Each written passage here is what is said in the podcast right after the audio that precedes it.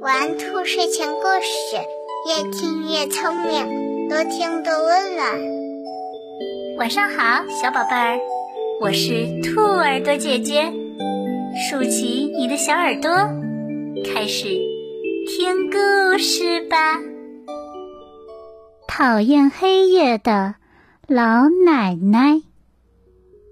夜幕降临，这位老奶奶侧身在窗户边，淡淡的忧伤袭面而来。在一个小镇附近的山区里，住着一位老太太，大家都叫她喜奶奶。她讨厌与黑夜有关的一切东西，她讨厌蝙蝠，讨厌猫头鹰，讨厌鼹鼠和田鼠。他还讨厌幺蛾子，讨厌星星，讨厌黑影，讨厌睡觉，连月光他都讨厌。说来说去，他讨厌的就是黑夜。喜奶奶对他的老猎狗说：“要是我能把黑夜赶出小镇，太阳就能永远照着我的小茅屋。”真不懂。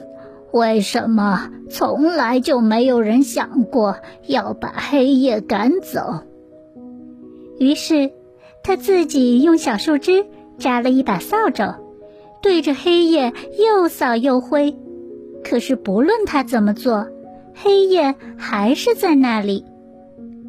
于是，喜奶奶又拿出来缝针，用麻布缝了一个结实的麻布袋。他想把黑夜装在里面，拿到小镇外面去倒掉。他又装又填，又压又塞的，蹑手蹑脚的，连一个黑影也不放过，还是没有办法把黑夜全都塞进麻布袋里。这可怎么办呢？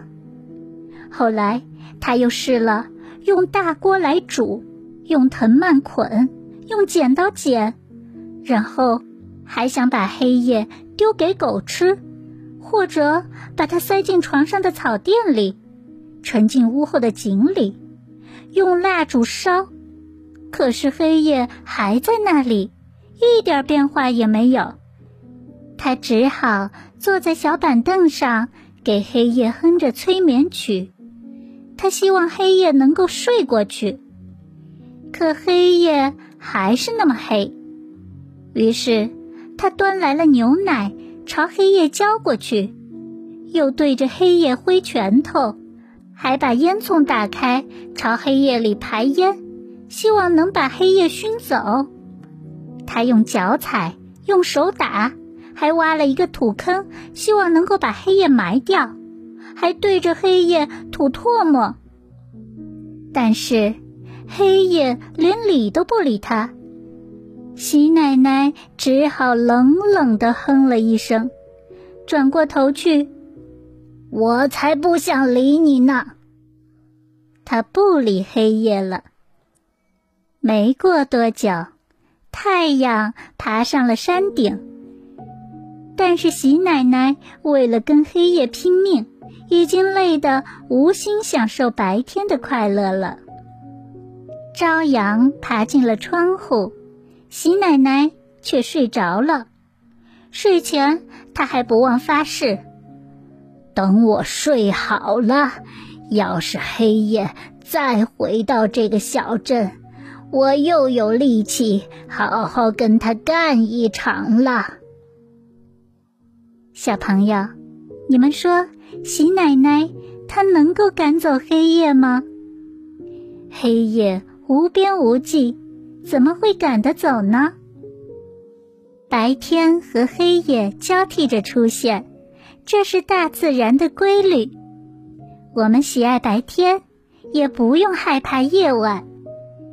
要尊重自然的规律，不然就会像喜奶奶一样闹出笑话了。